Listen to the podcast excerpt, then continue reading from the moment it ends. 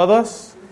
Estamos en Efesios capítulo 5, verso 1, donde la palabra del Señor dice, sean pues imitadores de Dios como hijos amados, y anden en amor como también Cristo les amó, y se dio a sí mismo por nosotros, ofrenda y sacrificio a Dios como fragante aroma. Hay mucho que se puede decir ya en los primeros versículos. Número uno dice que debemos imitar a Dios. Dijo Pablo en 1 Corintios 11, dice que sean seguidores de mí como yo, de Jesucristo. Él quiso ser de buen testimonio, Él quiso dar un buen ejemplo que vale la pena seguir. Espero que eso también sea nuestra meta, pero por otro lado, nuestros ojos nunca están puestos en los hombres, aunque sean de buen testimonio, aunque sean personas que están ahí para seguir. Dice Pedro acerca de los ancianos, siendo ejemplos a la grey, ese es su propósito. Y si eso es su propósito, pues por eso el Señor los puso. Pero a la vez, nuestros ojos, incluso cuando estamos siguiendo a otros que son de buen ejemplo, nuestros ojos no están puestos en ellos, sino en Cristo. Es importante que seamos imitadores de Dios, de Dios. Si Él por alguna razón quiere enfriarse y dar la espalda al Señor. Hay muchos que lo han hecho y con todos ellos ahí se va la mitad de la congregación. ¿Por qué? Porque sus ojos están puestos en el hombre. Hay muchos que, pues por alguna razón, ah, misioneros en todo el mundo, por enfermedad o porque el Señor los lleva a otro lado, mientras que están ahí, pues muchos se reúnen, deja de ir o regresa a su país y muchos se van. ¿Por qué? Porque sus ojos están puestos en el hombre. Nosotros nos, hermanos, nosotros tenemos que tener los ojos puestos en Cristo. Entonces dice aquí en el verso, dice así, como hijos amados. Lo que me encanta ahí es parte de la naturaleza de los hijos imitar a sus padres. ¿Sabes cuáles son de los juguetes que más se vende? A veces de los maletines o de la herramienta, del serrucho, del kit. Y ahí el niño está actuando como su padre, ¿no? Su padre está trabajando en algo y ahí está el niño imitando a su padre. Nunca han visto que la niña, el bebé de 3, 4 años, sale del cuarto y ¿qué tiene puesto? Los zapatos de su mamá y apenas pueden caminar y ahí los llevan y a veces hasta su propia ropa, ¿no? ¿Por qué? Y, y los niños ahí están, pues voy a jugar mami, voy a jugar, papi, ahí están, y luego se sientan y, ahí, ahí están ah, imitando a sus padres. ¿Por qué? Porque los aman, los... Es lo mismo como hijos de Dios. Uno que es hijo de, uno que es hijo de Dios tiene un deseo de imitar a su Padre Celestial. Tiene un deseo de imitar lo que se llama los atributos comunicables Dios es santo y Dios dice que seamos santos. Dios es amor, claramente lo, lo dice ahí en Primera de Juan. Y así Dios nos manda que seamos amorosos. Aquí está en el verso 2, ¿no? Anden en amor. ¿Por qué? Porque Dios es amor. Dios es justo y pide que andemos en justicia los atributos comunicables son los que debemos imitar. Los atributos incomunicables, los no transferidos, son aquellos que solo pertenecen a Dios. Por ejemplo, omnipotencia. No debemos pensar que vamos a ser todopoderosos, no. Eso solamente le pertenece a Dios. Y en el verso 2 dice, y anden en amor. Así como también Cristo les amó y se dio a sí mismo por nosotros. El día de ayer estuvimos viendo que siempre donde aparece el verbo amor, donde se explica acerca del amor de Dios, siempre junto está la idea conectada de alguien dando algo, entregando, sacrificando. Aquí vemos todo eso. Donde vemos amor, vemos a Cristo sacrificándose como ofrenda y sacrificio. Donde vemos el amor, vemos a uno que está dando a sí mismo. Eso es lo que Dios pide. Es interesante esta última frase. La última frase dice que Cristo se dio a sí mismo como ofrenda y sacrificio a Dios como como olor fragante, ¿no? Como fragante aroma. Esto nos habla del libro de Levítico. Ahí en el libro de Levítico menciona cinco ofrendas. Los primeros tres ofrendas son las ofrendas de olor grato. Los últimos dos están relacionados con el pecado. ¿Qué significa esto? Significa que cuando alguien fallaba a Dios, pecaba en contra de Dios, ofendía su santidad, que ellos llegaban con los dos últimos ofrendas y llegaban porque están diciendo, Señor, de nuevo, pues llego a ti delante de tu presencia, por favor, perdóname, de nuevo estoy aquí, he fallado, perdóname, por favor, ten misericordia. Pero es interesante porque los primeros tres llegan a Dios no porque han fallado y están buscando perdón están buscando a Dios no porque se sienten una gran culpa por haber ofendido su santidad. Sencillamente buscan el rostro de Dios porque lo aman. Llegan en obediencia, y dicen, Señor, he venido a ti porque te amo y te quiero adorar con mi vida. Yo les pregunto, ¿qué creen que le agrada a nuestro Padre Celestial más. Que llegamos, que llegamos confesando pecado y pidiendo perdón o llegamos sencillamente con el deseo de decir, Señor, te amo, te quiero seguir dando mi vida y vengo a traer ofrenda a ti por gratitud y por amor. Yo no estoy diciendo que no llegamos al Señor confesando pecado, pero honestamente quiero decirlo. Muchos buscan al Señor cuando ya están tocando fondo. Cuando ya las cosas van muy mal, eso es cuando buscan al Señor y dicen, Señor, te necesito. Y ahí claman a Dios con todo y hasta con lágrimas. Pero cuando el Señor ya los levanta y están de pie, se olvidan del Señor. Y eso es lo que el Señor no quiere. Las ofrendas de olor grato son ofrendas que damos cuando hay obediencia. El primero es el holocausto. El holocausto todo, pues el animal sacrificado fue consumido completamente. Nos habla, primeramente, nos habla de Cristo, aquí está.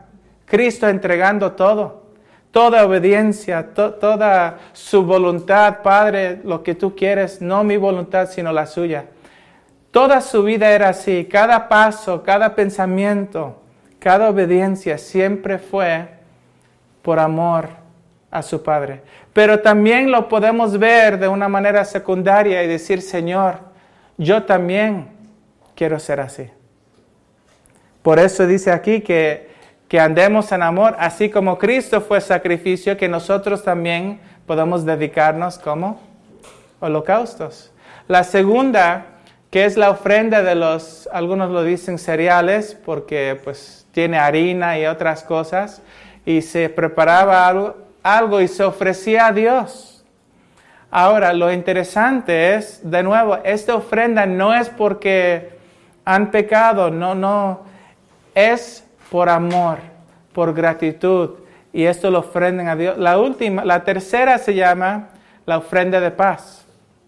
También se levantaba a Dios y decía, estoy en tu presencia sencillamente porque te amo, quiero obedecerte, quiero buscar tu rostro, disfruto, como cantamos en el himno, disfrutamos, Salmo, Salmo 91, disfrutamos estar en comunión con Él.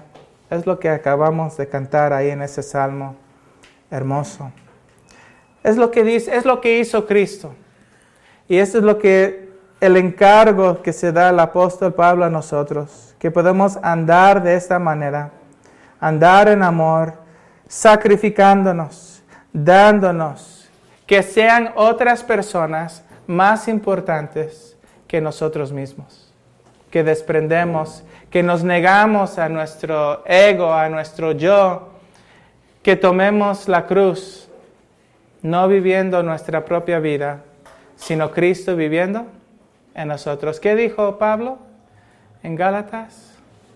Ya no, ya no vivo yo. ¿Por qué? Porque él estaba poniendo su vida, andando en amor. Él estaba viviendo la voluntad de Cristo y no la suya. Dice aquí en el verso 3, ¿qué sería vivir mi propia vida? ¿Qué sería buscar mi propia voluntad? Si yo busco mi propio deseo, pues voy a andar en la carne y no voy a poder andar en el Espíritu. Cuando busco mi propia voluntad, es una caída segura.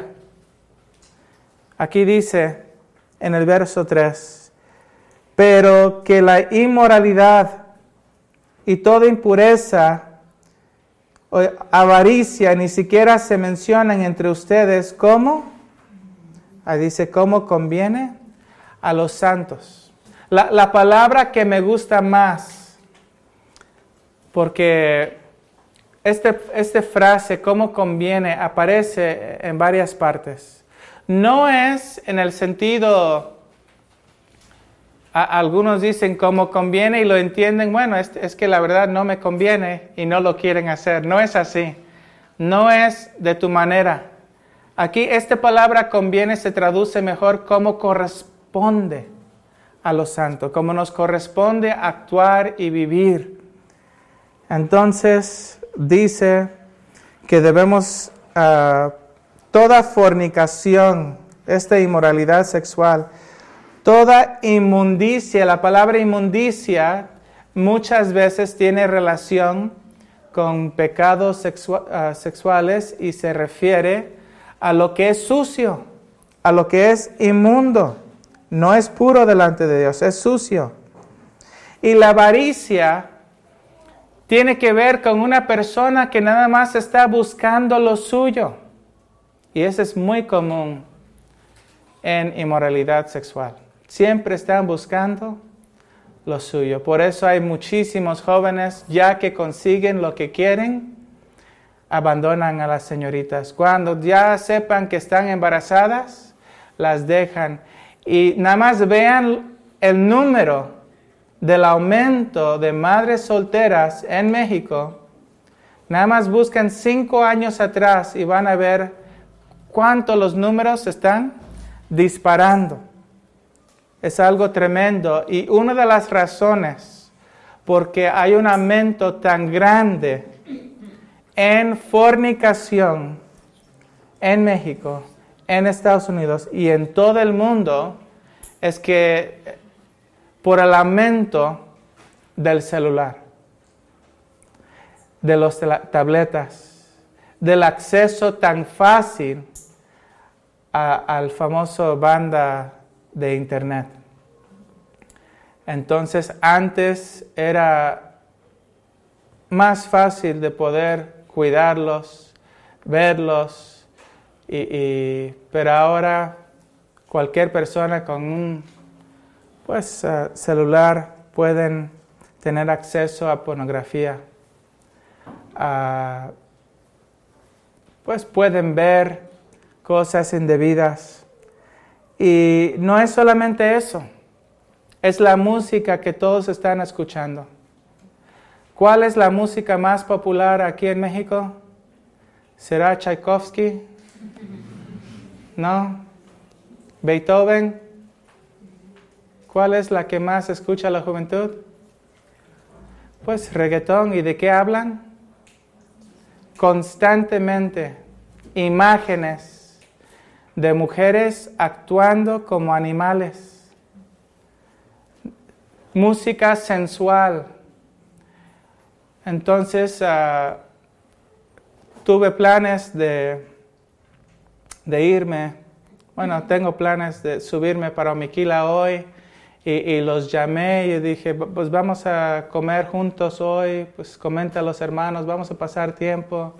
Ay, hermano, la verdad nos encantaría, pero no tenemos nada de comer. Tenemos dos días comiendo tortilla.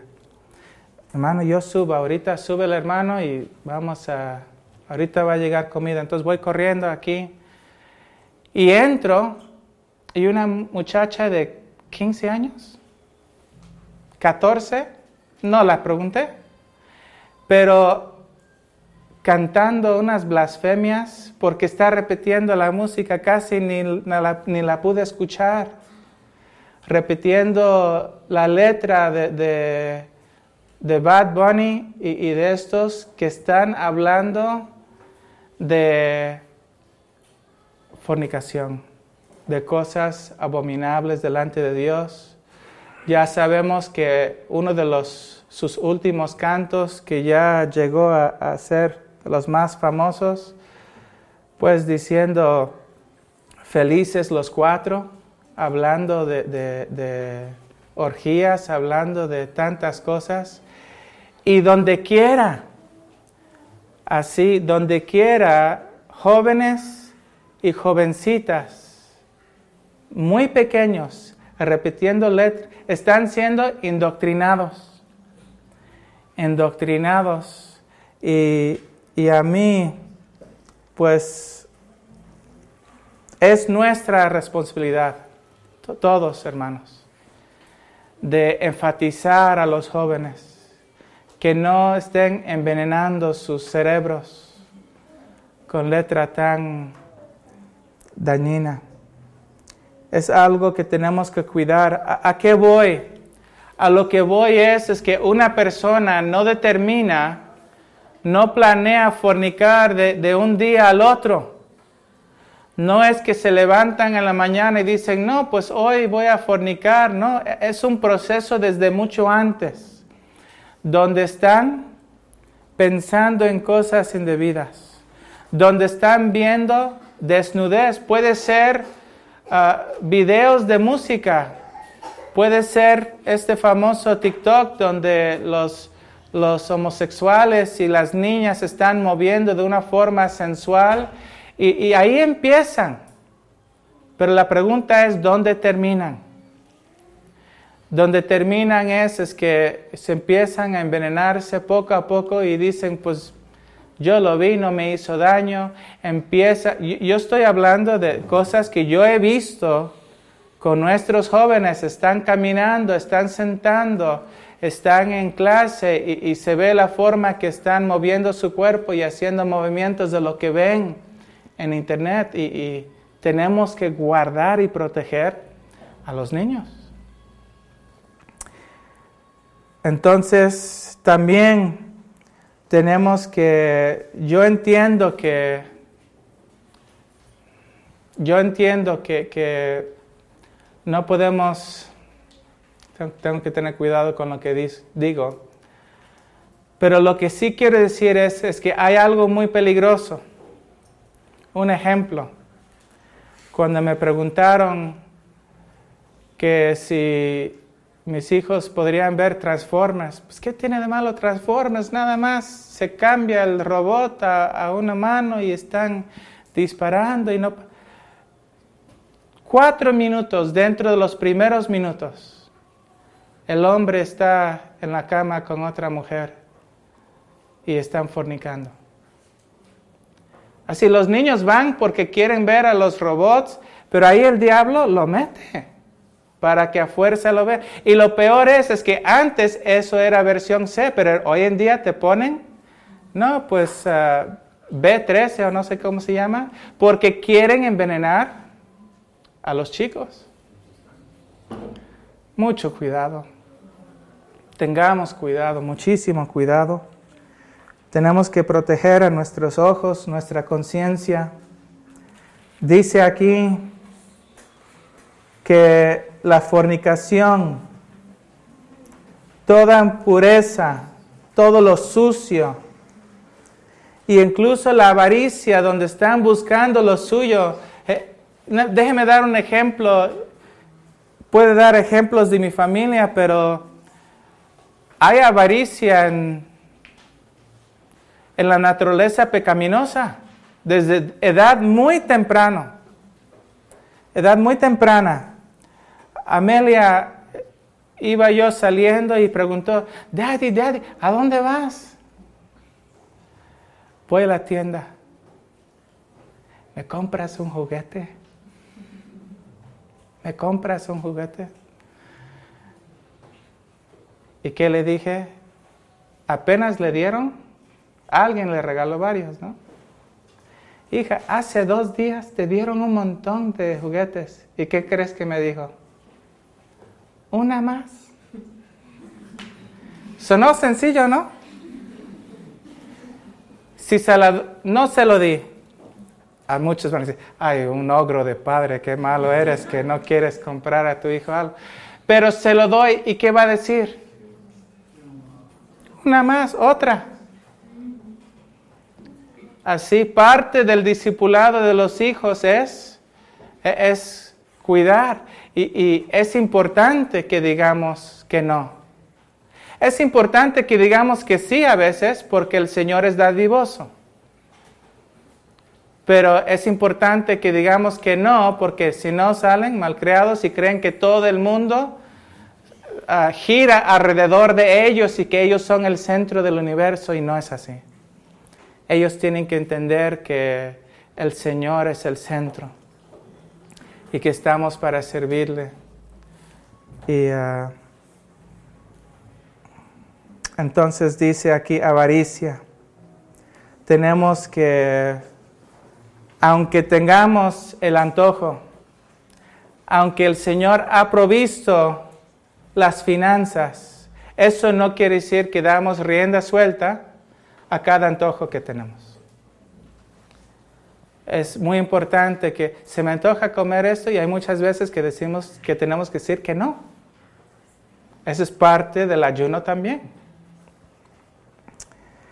Dice aquí en el verso 4, ni palabras, perdón, dice en el 3b, ni aún se nombra entre ustedes como, otra vez la palabra, como conviene, que realmente significa como corresponde a los santos, como corresponde.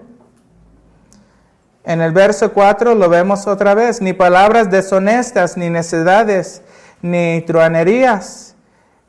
Y ahora dice que no, que no conviene, significa que no corresponde a los santos, sino que antes bien acciones de gracia. Entonces, esta palabra que se menciona aquí de palabras deshonestas, pues tiene que ver con obscenidades, tiene que ver con palabras impuras que salen. En griego aparece palabras necias. También la palabra aquí que sigue en el verso 4, necedades y truanerías. Ahí dice también las palabras que necedades, porque sí habla de los necios, y dice ni groserías.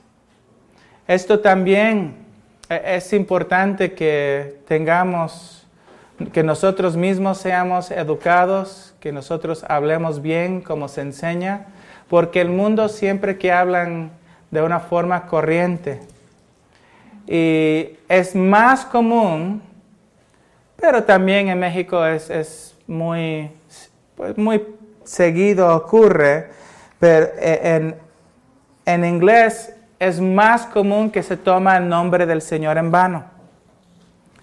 Entonces siempre dicen Dios o dicen Jesucristo y, lo toman en vano rompiendo el mandamiento. Pero lo que dicen, eh, hacen es, es que quitan la última letra y lo sustituyen por otra. Por ejemplo, para decir Dios, pues es God. Pero en lugar de decir OMG, que sí es tomar el nombre del Señor en vano, no lo vayan a poner ni siquiera en el chat. Pero en lugar de decir God, dicen Gosh. Y lo cambian la D por la SH para cambiarlo. Y, lo, comento porque antes era muy fuerte que se, que se decía uh, paso y ya la grosería, ¿no? Pero después lo cambian. Cuando yo llegué decían paso máquina mucho. ¿no? Cosas así, ¿no? Pero están cambiando al final para que no sea una grosería, pero sigue siendo palabras que, que pues, corrompidas. Debemos hablar de una forma, nuestra boca es una fuente y debe ser una fuente de bendición. Entonces nuestra boca, ¿para qué? Para bendecir al nombre del Señor. Y aquí dice, ¿para qué? Para acciones de gracias. Entonces, uh, también es muy común la forma más simple en español para ofender a una persona es llamar a una persona por el nombre de algún animal. Entonces, una de las groserías más grandes comunes en México, pues es, es, un toro castrado, ¿no? Pero de la misma forma, pues se ocupa a veces los creyentes los quieren decir con otra palabra, otro animal, pero sigue siendo ofensas, sigue siendo algo malo y no debemos hablar así. Dice en el verso 5, porque saben esto, que ningún fornicario o inmundo o avaro, que es, que es idólatra. ¿Quién es, quién es el idólatra? Pues algunos dicen que nada más el último, el, el ávaro. ¿Por qué es idólatra? Porque quiere todo para él. Él siempre está pensando en sí mismo. Él piensa que Él es Dios. Un discípulo se niega a sí mismo, toma su cruz y sigue a Cristo, sigue su voluntad. Pero el ávaro siempre está pensando en sí mismo, lo que Él quiere. Él tiene un deseo, lo quiere cumplir él tiene algún deleite y siempre está pensando en cómo, en cómo cumplir sus deseos. Por eso, pues es carnal, como dice Romanos capítulo 8. Pero también podemos incluir que todos, el fornicario es lo mismo. Nada más está pensando en cumplir sus deseos y por eso debemos huir como José. Huir de la inmoralidad sexual, huir de la fornicación, dice 1 Corintios capítulo 6, huir de música que promueve infidelidad, huir de videos, huir de reggaetón, huir, correr por nuestras vidas. Y ha sido muy difícil incluso ah, para nosotros, que ya los que están enfrente, que decidieron poner el negocio en el principio, pues, ah, pues hay, pues si quisiéramos recibir, pues, plátanos fritos algún día, ahí está, qué bueno. Y de repente vino la música.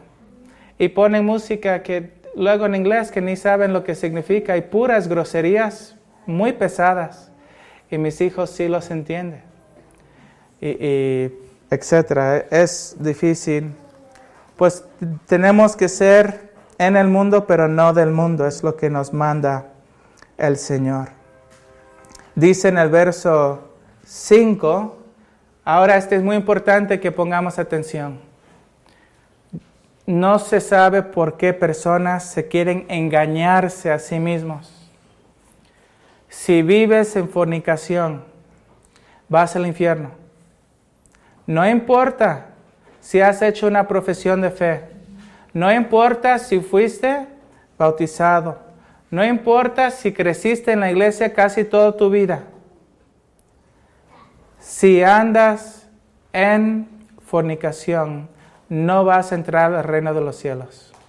Aquí lo dice, Pablo advierte, pero saben esto, que ningún fornicario, inmundo, el sucio, el que vive para gratificar sus propios deseos, es un idólatra. Entonces, es cierto que los idólatras no van a entrar en el reino de los cielos.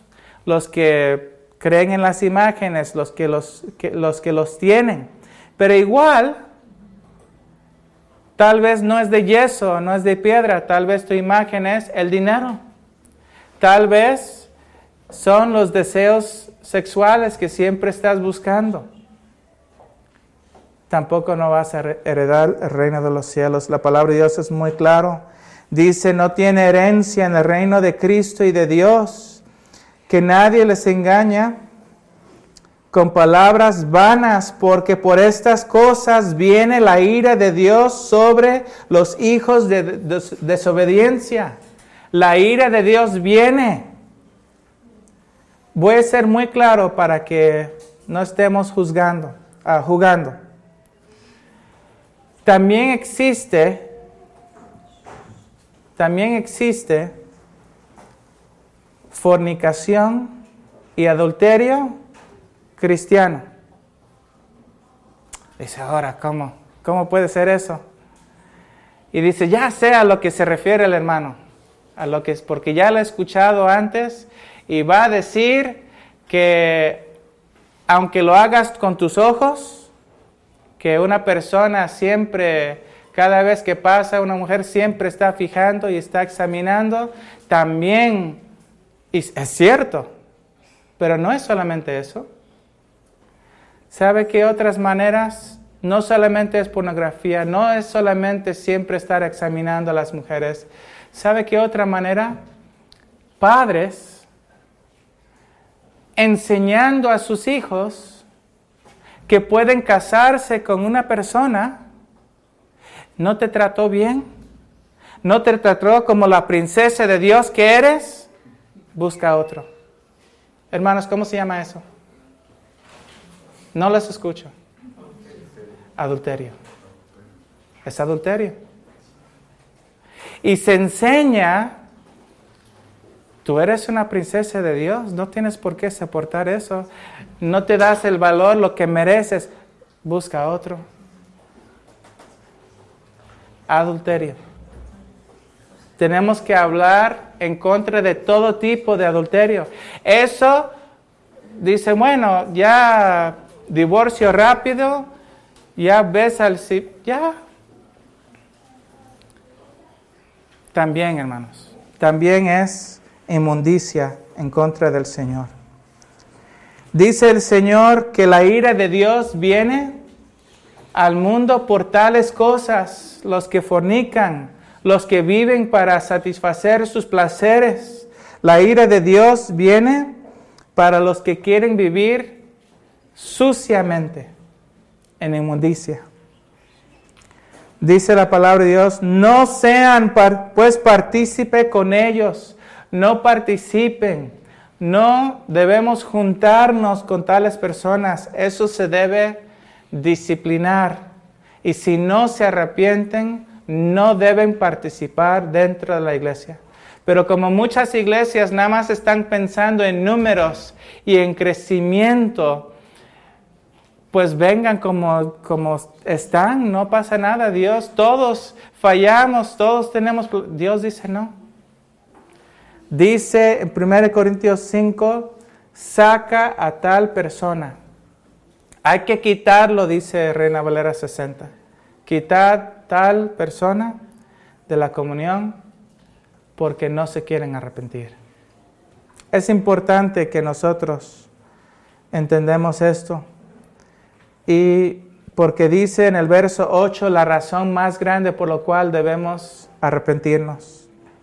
Dice, porque en otro tiempo eran tinieblas. Noten que no dice en otro tiempo andaban en tinieblas. No dice eso. ¿Qué dice? Eran. Está hablando de la naturaleza de la persona sin Cristo, sin Dios, sin esperanza. Ellos son, los inconversos son tinieblas. Ellos mismos, es su naturaleza, es lo que son internamente, son tinieblas. Pero dice, más ahora, los creyentes son luz en el Señor. Y como somos luz y hemos sido eliminados por su palabra, dice, ahora tenemos una responsabilidad de andar en luz como hijos de luz, porque el fruto del Espíritu es en toda bondad, justicia y verdad. Nuestro camino tiene que cambiar, no podemos seguir iguales. Tiene que haber un cambio. Si no hay un cambio en la vida es porque el Espíritu Santo no está obrando en tal persona. Y si no tiene el Espíritu, no es de Cristo. Así dice Romanos capítulo 8. Y así cuando estamos andando en luz como hijos de luz, cuando el Espíritu Santo está produciendo su fruto en nosotros y tenemos obras de bondad, de justicia y verdad, ¿qué hacemos? Estamos comprobando, dice verso 10, lo que es agradable al Señor. Y al vivir, déjeme ponerle muy, muy, muy, muy claro. Personas dicen, bueno, voy a dejar mi esposo. Voy a dejar mi esposa. ¿Por qué? Porque no sabes cómo, eres, cómo es ella. No, es de lo peor. No, no sabes cómo es él.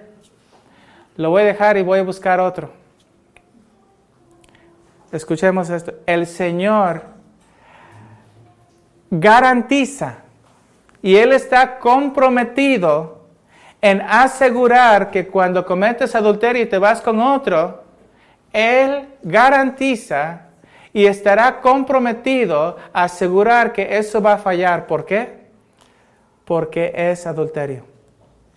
Y la razón que no lo va, que no va a ser un, un segundo matrimonio bueno, segunda relación buena, etcétera, los jóvenes que dicen es que realmente amo a la persona, pienso, es mi vida, es todo, fornican y ¿qué pasa? Su relación se destruye. Se empiezan a odiarse y aborrecerse entre sí. Pero ¿cómo? Se amaban. ¿Saben por qué? Porque donde hay fornicación, Dios retira su mano de bendición y en lugar de ser algo que Dios puede bendecir, está comprometido en maldecirlo. Déjenme darles un ejemplo.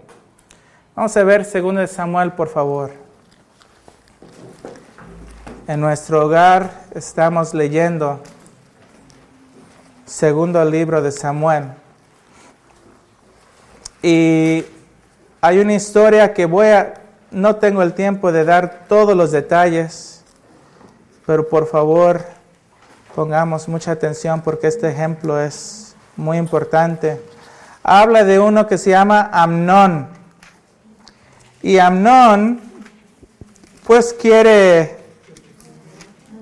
según Samuel capítulo 13,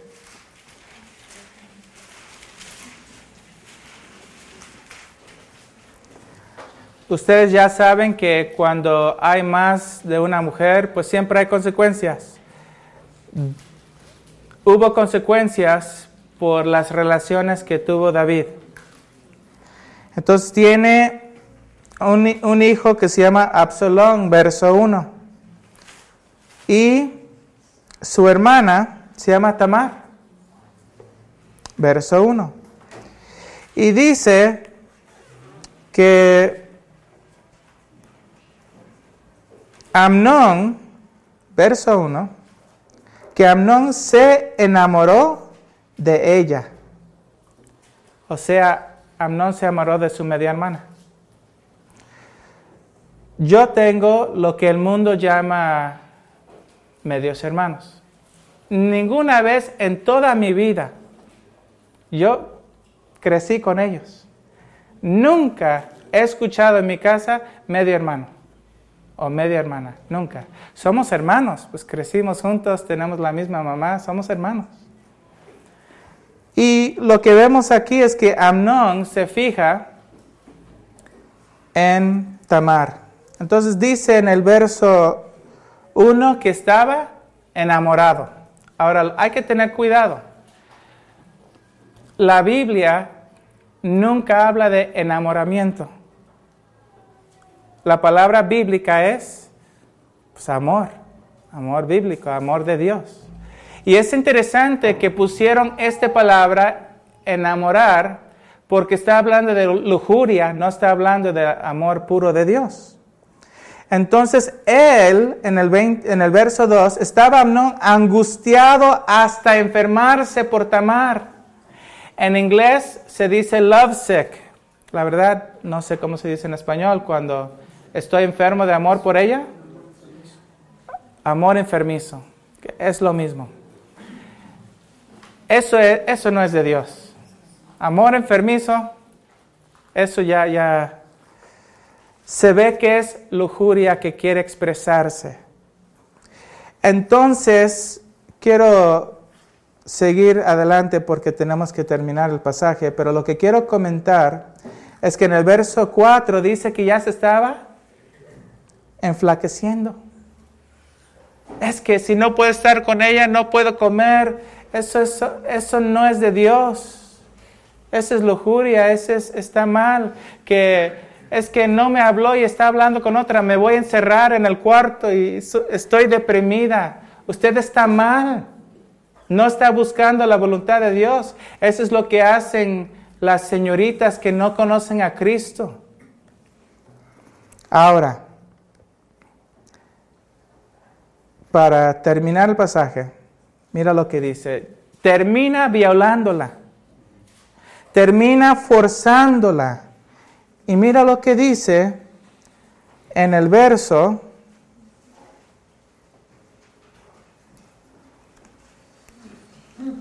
quince. Luego la, ¿qué dice ahí? Luego la aborreció. ¿No que la amó mucho? Volvemos a Efesios. A lo que voy es, la lujuria tiene un deseo de llamarse amor. La fornicación finge ser algo amoroso, pero después muestra su verdadera cara. Y lo que muestra es que realmente es uno que busca lo suyo. Y dice la palabra de Dios aquí en Efesios 5 que tenemos que comprobar lo que es agradable del Señor. Porque cuando actuamos en contra de la voluntad de Dios, Dios está comprometido en arruinar y mostrar lo que realmente son esos sentimientos para que comprobemos, por las buenas o por las malas, para que comprobemos lo que es agradable al Señor. Espero que me estoy dando a entender, pero déjeme ser más claro. Cualquier joven o cualquier señorita que tiene sentimientos por otra persona y es lujuria, al, al actuarse con lujuria, Dios se compromete a destruirlo para que veas que solamente su voluntad es pura y agradable y pacífica. No busquen lo que no es del Señor no saldrán con lo suyo. Dios va a bendecir solamente lo que es santo y lo que es de Él. Y que el Señor nos ayude a criar hijos e hijas que buscan la voluntad del Señor. Señor, te damos gracias en esta mañana por tu palabra. Te damos gracias que en este sábado podemos gozar la unión de Johnny y Marisol. Nos gozamos con ellos porque son dos creyentes buscando tu voluntad y serán unidos en matrimonio santo, Señor. bendice su unión, bendice sus vidas. Y que haya muchos otros saliendo de este lugar, Señor. Ayúdenos a preparar a nuestros hijos para matrimonios sagrados, Señor. Señor, ayuda a nuestros ojos. Ayúdenos a hacer pacto como Job que dijo, haré pacto con mis ojos para no mirar a una doncella con lujuria. Señor, guárdanos. En el mundo hay mucha sensualidad. Donde quiera hay muestras de, carnalidad y de deseos sexuales. Pero Señor, ayúdanos no doblar la rodilla a Baal.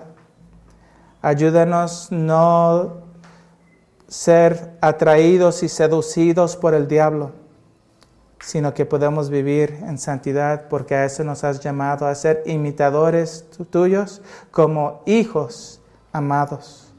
Ayúdanos, Señor, te lo rogamos en el nombre del Señor Jesús. Amén.